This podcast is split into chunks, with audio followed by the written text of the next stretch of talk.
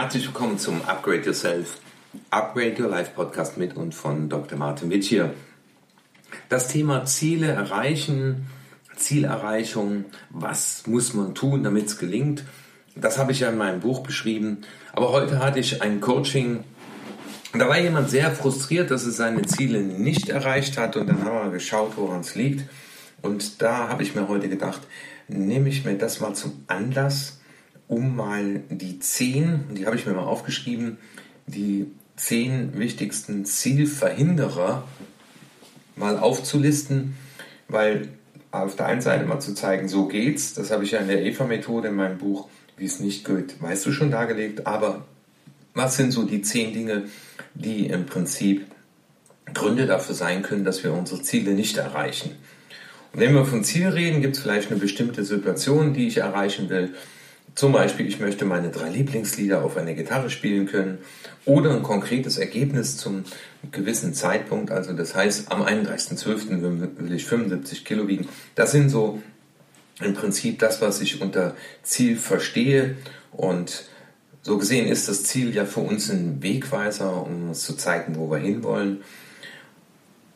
Und der wichtigste Punkt, den ich so als erstes sehe, ist, ich stelle fest, dass Leute sich Ziele setzen, aber es ist am Ende des Tages nicht ihr Ziel. Also zum Beispiel, ich äh, will mir einen 911er Bar bezahlen, kaufen und äh, dann frage ich, ja, haben Sie denn schon mal 911er gefahren? Nee, aber das ist mich, für mich das Symbol von Reichtum und Sportlichkeit. Also dann mieten Sie sich doch mal ein und dann kam einer mal zurück und sagte, wissen Sie, ich habe festgestellt, äh, dass das Fahrgefühl ist gar nicht so wie ich mir das gedacht habe. Nur, dass die Leute dann äh, sehen, wenn ich durch die Stadt fahre, oh, der hat einen Porsche. Äh, am Ende äh, muss ich dann feststellen, das war nicht mein Ziel. Und es werden uns ja ganz viele Dinge vorgelebt oder suggeriert. Wenn du das erreicht hast, bist du glücklich. Und ich kann dazu rufen, wichtig ist, dass du glücklich bist und dann darüber nachdenkst, was du erreichen willst. Weil das Glück von Erreichen eines Ziels abhängig zu machen, ist es dann eben nicht wert. Und vielleicht ist dann das Ziel, endlich mehr Zeit für mich zu haben, statt den neuen Elva Porsche. Und ich rufe den Leuten immer zu, äh, ein persönliches Ziel ist dadurch gekennzeichnet, dass es aus einem persönlichen Wunsch herausgewachsen ist. Die Übung, die ich dann immer aufgebe, ist die 21er Übung, nämlich 21, 21 Mal den Satz vervollständigen. Ich habe Sehnsucht nach. Oder sich mal die Frage zu stellen, worüber bin ich unzufrieden, ärgerlich oder oft wütend. Und das sind individuelle Ziele, nämlich wenn ich irgendwo hin will oder von etwas weg will, was mich belastet. Und es sollte in der Tat mein Ziel sein.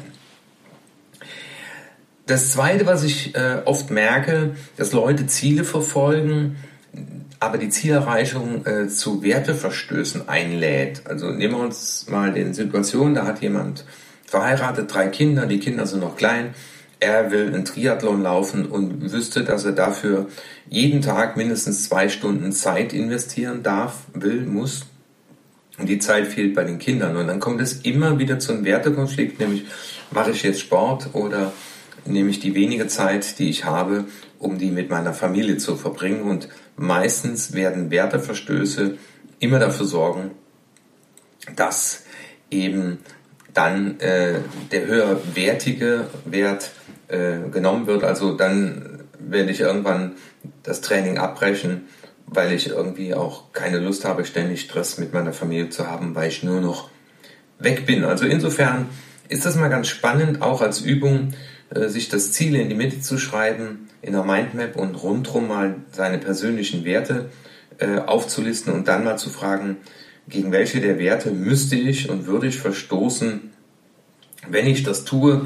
Aber es gibt auch Leute, die sagen, ja, mein Ziel ist, äh, zehn Programme pro Monat zu verkaufen und der Teilnehmer zahlt 5000 Euro und dann stelle ich dann eben fest, dass die Anzahl der Leute doch nicht so groß ist, hm, wo ich aus meinem Wertesystem heraus sage, die können sich das leisten, die wollen sich das leisten, die haben das Geld. Äh, und wenn dann mir Leute erzählen, dass sie anderen dazu verleiten müssen, nimm dir einen Kredit auf oder sie wissen schon von vornherein, dass die Leute zwar die Ausbildung machen, aber nie im Leben in der Lage sein werden, äh, mit dieser Ausbildung Geld zu verdienen, dann wäre das etwas, was gegen meine persönlichen Werte verstoßen würde und deswegen würde ich das auch nicht tun. Das dritte ist, was ich mir aufgeschrieben habe, das Ziel ist unrealistisch. Und das ist ein ganz spannender Punkt, weil der eine oder andere, der jetzt zuhört, würde sagen, ja, aber wir immer nur alle realistisch bleiben.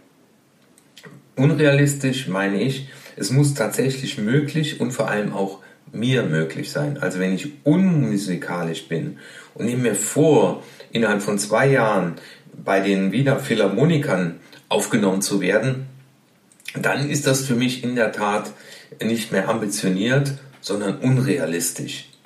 Oder zu sagen, ich will äh, innerhalb von einem halben Jahr im Golf ein Single-Handicap haben, obwohl ich motorisch äh, sehr schlecht bin. Und da braucht es dann halt eben Talent und Gefühl. Dass das möglich ist, haben viele schon bewiesen, also die Unmögliches möglich gemacht haben. Aber äh, ich frage dann immer, ist das in der Tat tatsächlich möglich und ist es auch Ihnen möglich? Weil ansonsten ist es in der Tat unrealistisch, das wäre so ungefähr mit 10 Meter Anlauf äh, auf den Mond zu springen. Das vierte, was ich mir aufgeschrieben habe, so aus den Erfahrungen, weil ich habe einfach mal überlegt, was sind denn so die Gründe gewesen, die ich in Coachings gehört habe. Und das war, das Ziel wurde zu groß definiert und es wurde eben nicht in, in Meilensteine unterteilt, sondern ähm, das war riesig groß und ich will 35 Kilo abnehmen, aber wenn ich sage, ich will in pro Quartal 5 Kilo abnehmen, dann ist das für Gehirn, das Gehirn messbarer, kleiner und unterbewusst auch wieder gefühlt in der Tat äh, realistischer und ähm, Deswegen, wenn wir immer nur auf die große Zahl schielen, äh, dann äh, wird das eine Herausforderung. Der nächste Punkt, den ich mir aufgeschrieben habe, dass Leute ähm, sich nicht die Frage stellen, kann ich denn auf dem Weg zum Ziel auch meine eigenen Stärken und Talente einsetzen? Also wenn ich talentfrei bin in der Musik, die Wiener Philharmoniker oder auch im Sport, Golf, dann wird das extrem schwer. Also wenn ich einen Marathon laufen will, aber ich habe keine Grundkondition, klar, ich kann sie innerhalb von einem Jahr aufbauen, aber innerhalb von drei Wochen aufbauen.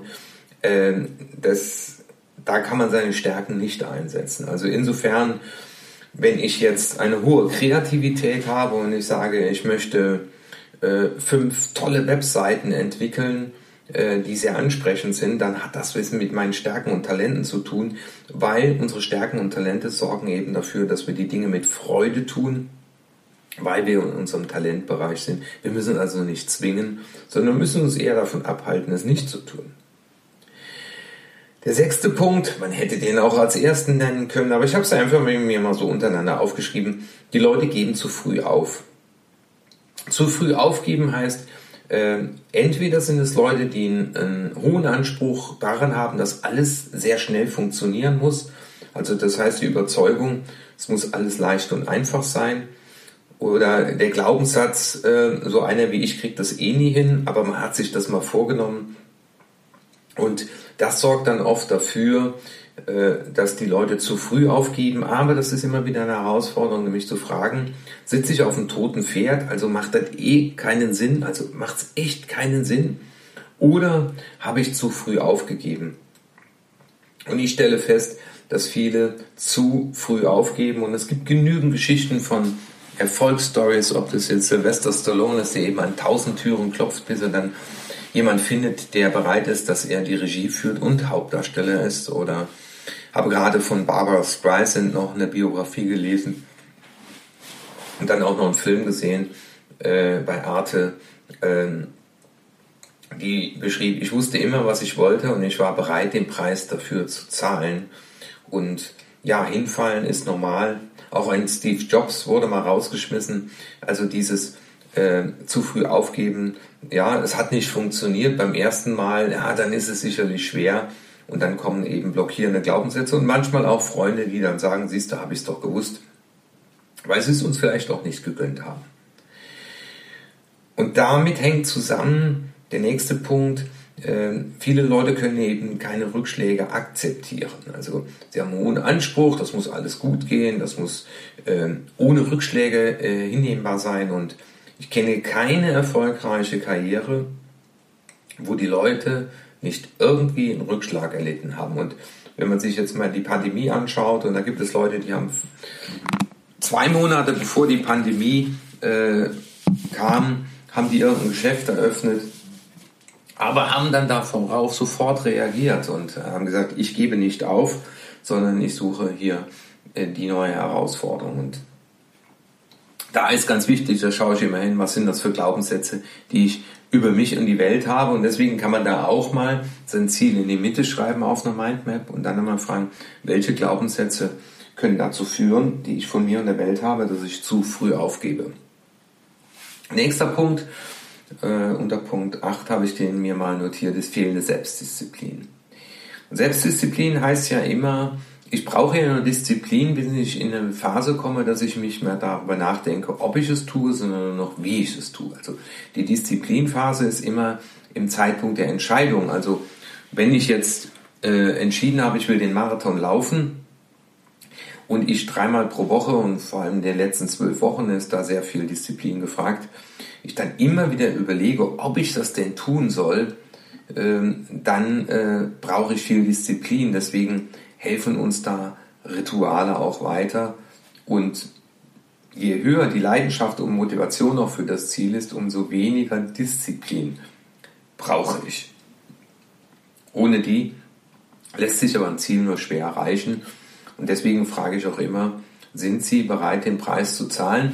Und deswegen ist es immer ganz gut, mal mit Leuten zu reden, die auch dieses Ziel mal hatten und dieses Ziel erreicht haben und die dann mal zu fragen, welchen Preis haben Sie dafür bezahlt? Und wenn ich 100 Trainingstage im Jahr als Trainer haben will, äh, dann muss ich mir auch bewusst sein, dass ich 100 Tage im Auto sitze, unterwegs bin, in Hotels bin, so wie jetzt gerade hier, bin ich eben in einem Hotel und nicht bei meiner Familie und nehme diesen Podcast auf. Aber ich bin bereit, den Preis zu zahlen und das auch hier wieder jeden Mittwoch. Bist du bereit, den Preis zu zahlen? Und steckt dahinter Leidenschaft und Motivation. Nämlich immer wieder Erfahrungen aus meinen Coachings weiterzugeben. Das ist meine Leidenschaft und Motivation, Menschen Dinge zur Verfügung zu stellen, die sie einfach weiterbringen. Was ich am neunten Punkt aufgeführt habe, ist, dass manche Leute sehr unstrukturiert vorgehen. Sie sagen, ja, der gute Vorsatz zum neuen Jahr, ich will abnehmen, ich will das machen, ich will jenes machen, ich will drei Lieder spielen können, aber haben keine Idee davon, wie sie vorgehen wollen. Und ein Ziel wird ja eben erreicht, indem man auf dem Weg einen Schritt nach dem anderen setzt und der eine Schritt sollte auf den anderen aufbauen, also dieses planvolle Vorgehen. Also ich lerne erstmal eine Gitarre zu stimmen äh, und dann lerne ich mal äh, die Noten und dann lerne ich mal ein einfaches Lied, bevor ich mich dann sofort an die schwierigen Lieder herangebe, nur weil sie meine Lieblingslieder äh, sind. Und äh, einen Plan zu haben, auch einen Plan B zu haben, auch mal zu überlegen, was will ich tun, wenn ich mal keine Lust habe, das ist eben strukturiertes Vorgehen. Deswegen habe ich ja auch die EVA-Methode entwickelt, damit die Leute eine Struktur haben. Und am Ende, auch das ist in der EVA-Methode, in der äh, Aktionsphase, die Leute haben keinen Buddy. Und den Buddy brauche ich nämlich in der Zeit, wo ich überlege, ob ich das tue, also wo es noch nicht automatisiert ist. Und Rechenschaft abzulegen, das hat man eben in der Motivationsforschung festgestellt. Wenn es jemand gibt, den ich Rechenschaft ablegen muss, dann sorgt das in der Tat für eine viel höhere Motivation und einen viel höheren Zielerreichungsgrad. Und all die Führungskräfte, die zuhören, wenn Mitarbeiter auf ein Seminar geschickt werden und sie aber keine Rechenschaft ablegen müssen, äh, wenn es nur gefragt wird, hat Ihnen das Seminar gefallen, aber es wird nicht eingefordert, auch was zu tun. Äh, und jeder von uns braucht da Unterstützung. Das kann mal der Lebenspartner sein, das kann ein Coach sein, das kann ein Fitnesscoach sein, ein Mentor, der einfach immer wieder mal fragt, na ja, wo stehen Sie denn? Und als Führungskraft führt man ja das Mitarbeiterjahresgespräch. Das ist ja auch die Unterstützung. Keiner gewinnt alleine, hat mal jemand gesagt. Aber ich habe die Erfahrung gemacht, solange wir noch kein Ritual entwickelt haben und immer wieder an den Punkt kommen, dass wir überlegen, ob wir etwas tun, da ist es wichtig, sich Unterstützung zu holen. Und ja, ich bin mit meinem Latein nicht am Ende, sondern mit den zehn Punkten, die ich heute einfach mal dir näher bringen wollte. Und ich freue mich, wenn du diesen Podcast weiterempfiehlst, weil er dir gefallen hat. Und dann sage ich bis zum nächsten Mittwoch, wenn es wieder heißt, herzlich willkommen zum Upgrade Yourself, Upgrade Your Life Podcast mit und von Martin Wittier. Ciao.